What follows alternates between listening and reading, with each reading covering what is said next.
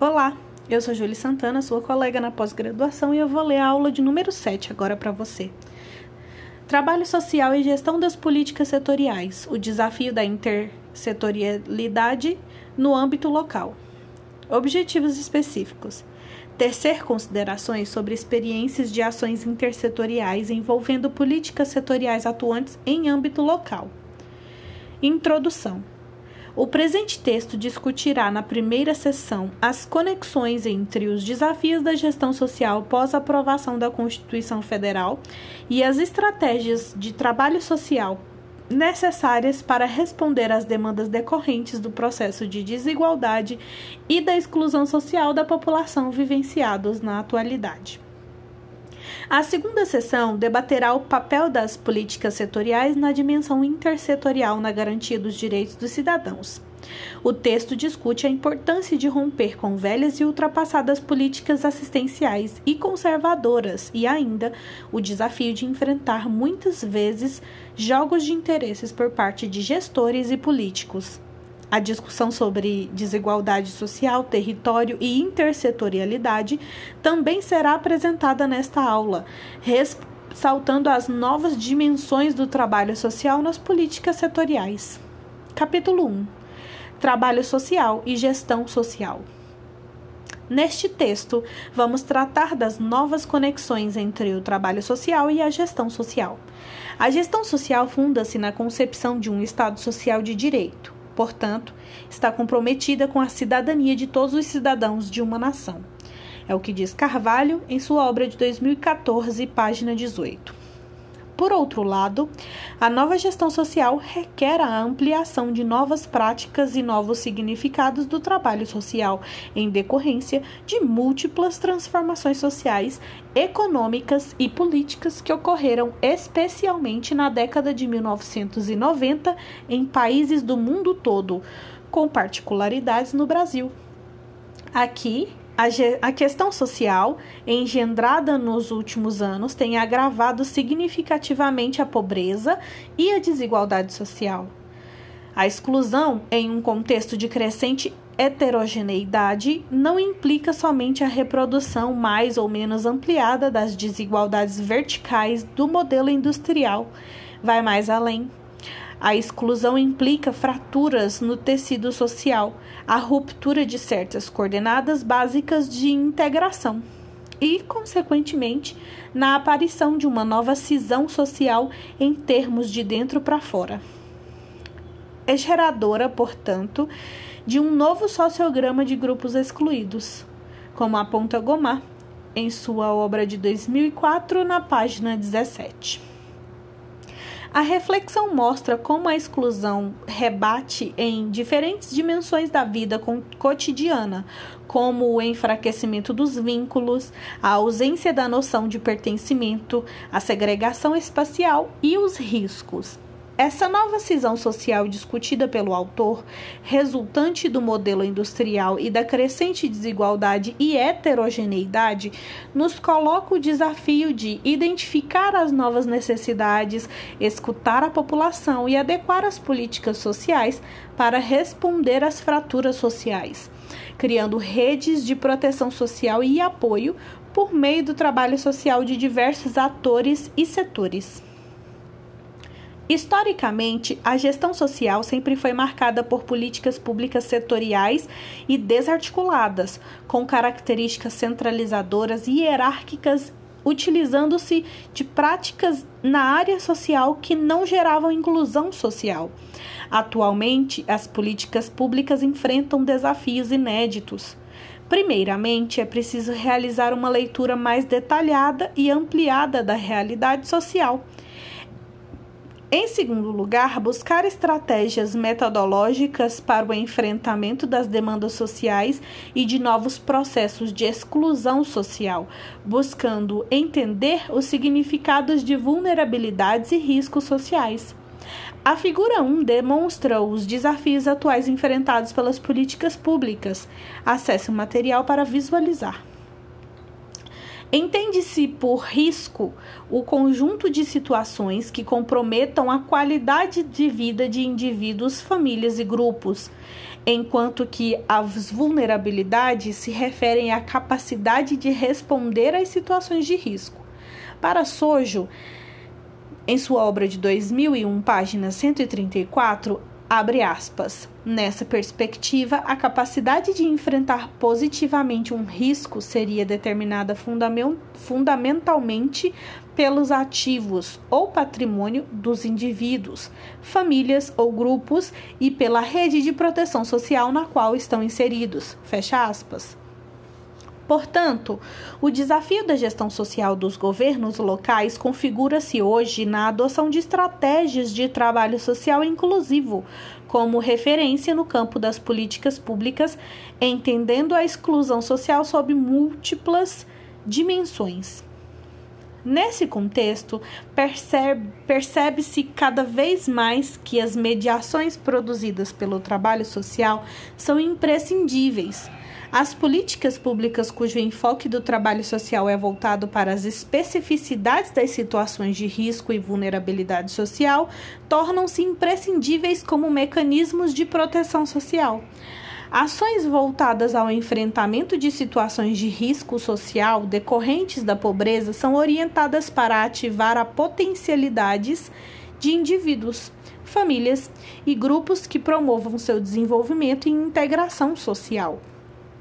Essa agenda de trabalho social levará a uma gestão pública mais inclusiva, na qual os direitos dos cidadãos são respeitados, permitindo acesso a ações, serviços e programas de desenvolvimento humano em condições de liberdade e igualdade, de autonomia e de respeito às diferenças.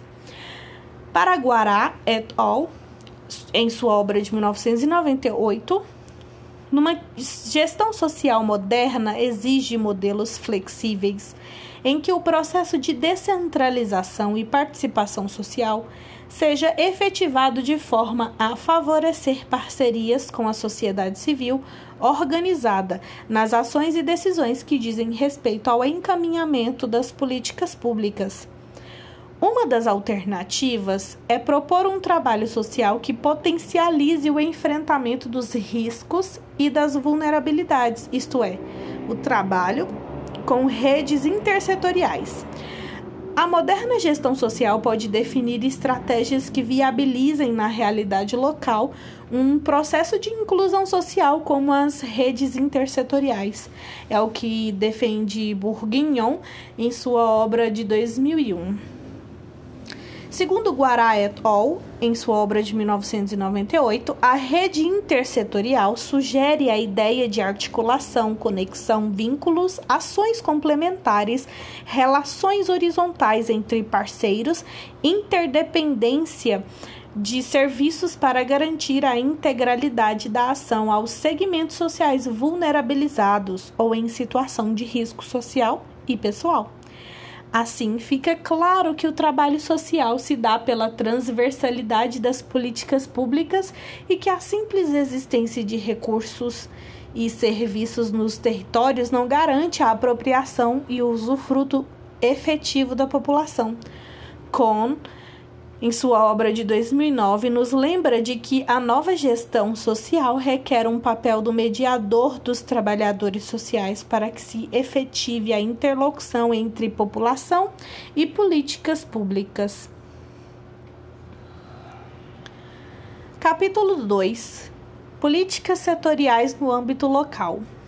A promulgação da Constituição Federal em 1988 imprimiu a centralização das ações estatais e a responsabilização de cada ente federativo, União, Estado e Município, no que tange as políticas públicas.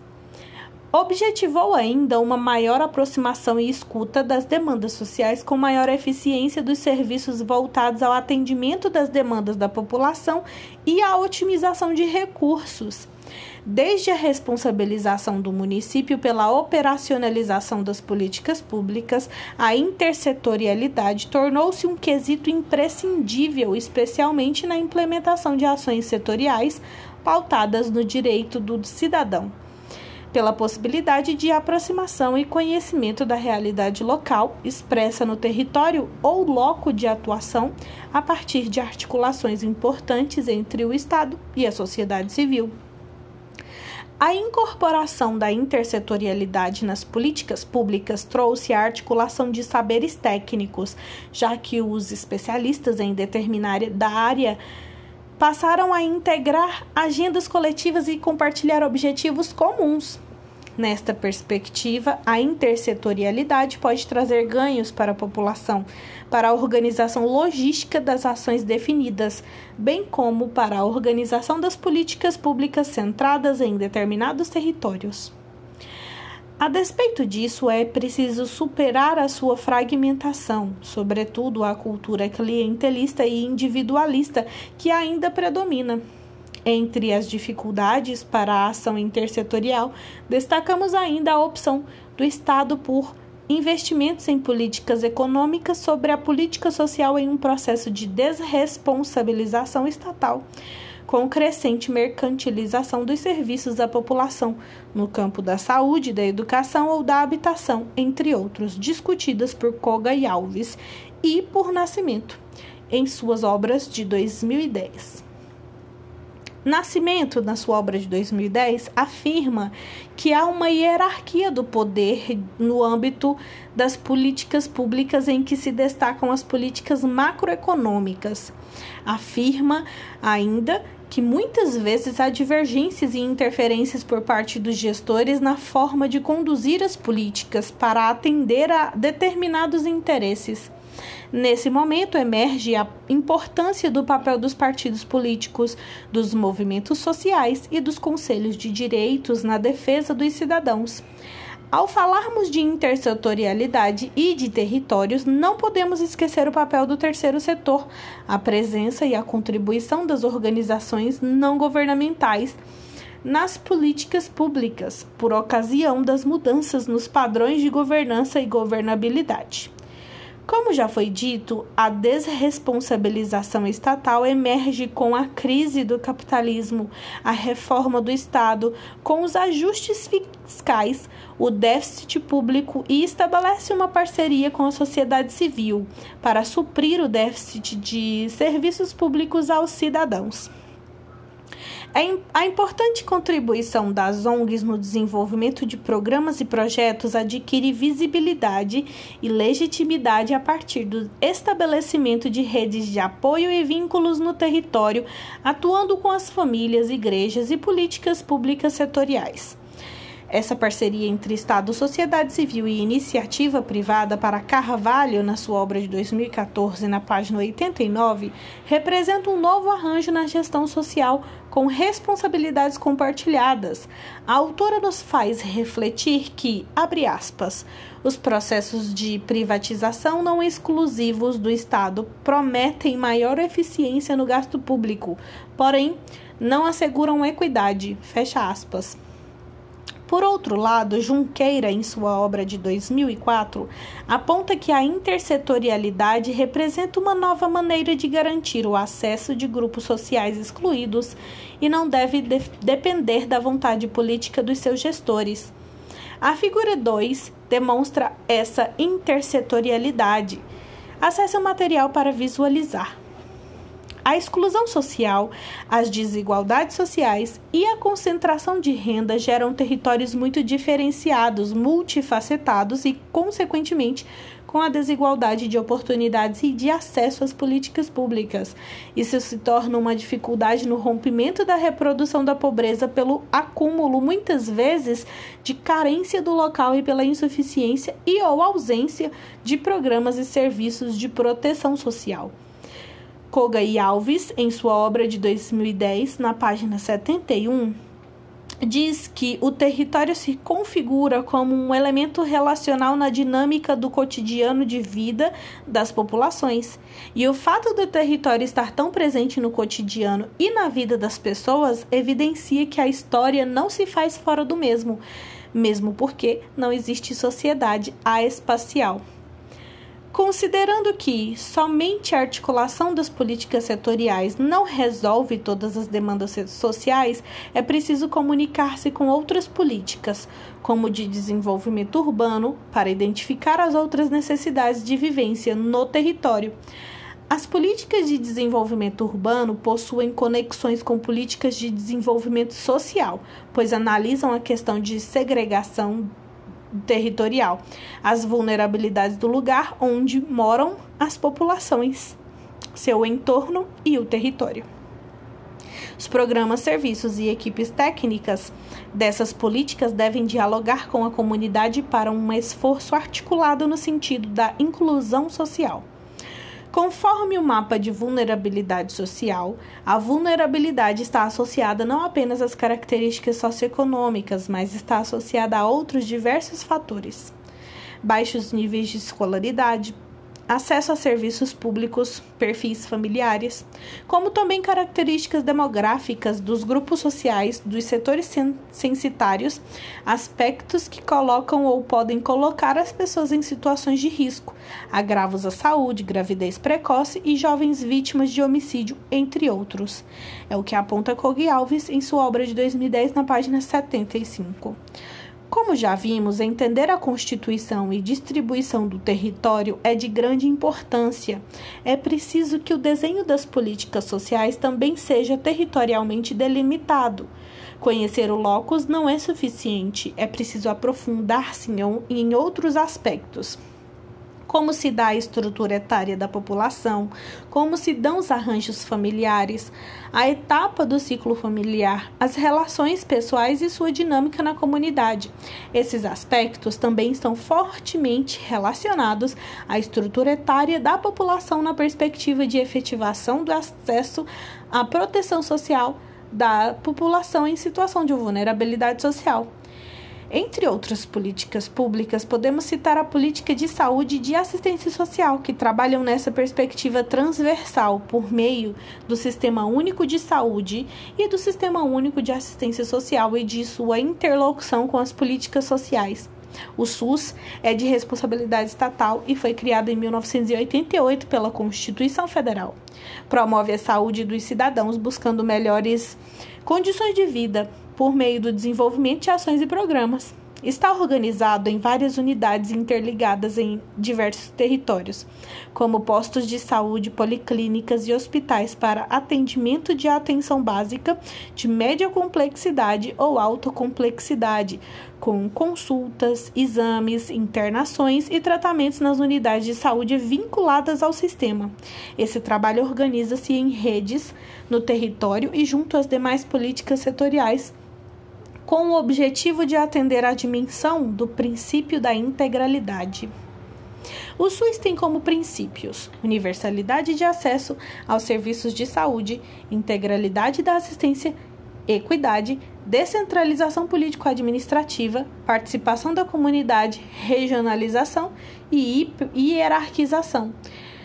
O SUS, por meio de diversas ações e programas, entre eles destacamos o Programa Saúde da Família e o Programa Melhor em Casa, e ainda pela presença de profissionais nos territórios, como o agente de saúde, que visita e monitora as famílias, articulações com as demais políticas setoriais, como a educação, assistência social, habitação e outras, para atingir a melhoria de condições de saúde e de vida da população. O SUAS, implantado a partir de 2004 no território nacional, também apresenta uma dinâmica próxima à do SUS. Seu objetivo é a proteção social de indivíduos e famílias em situação de vulnerabilidade e risco social por meio de uma rede hierarquizada no território nacional.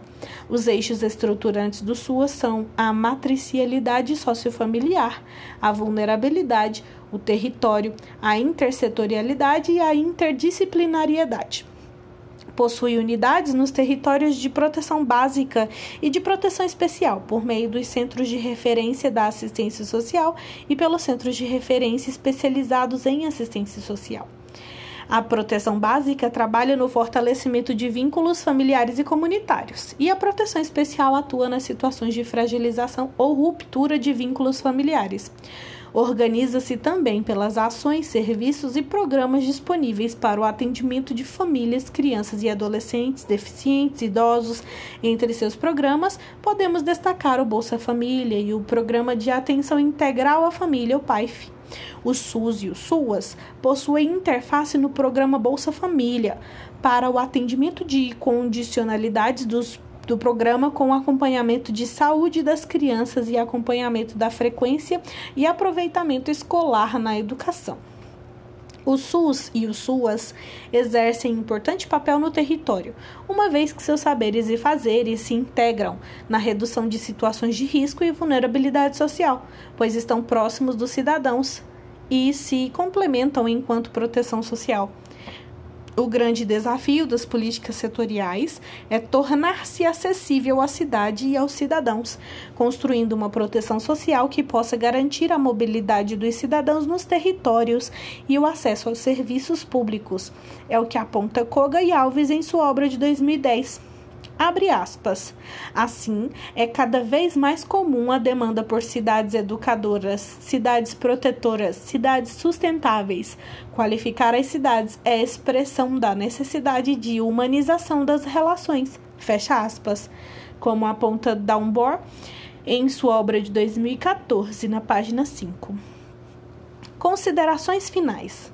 Como vimos, as mudanças na governança e na gestão social implicam variadas e novas estratégias de superação da desigualdade social, das políticas setoriais, por meio de um trabalho social nos territórios que empodere a população e a emancipe. A intersetorialidade da saúde, educação, assistência social e habitação torna-se fator preponderante nesse processo para superar as forças conservadoras e as resistências, imprimindo um trabalho social que permita construir alicerces da proteção social. Essa foi a aula de número 7. Te vejo na próxima aula. Até mais!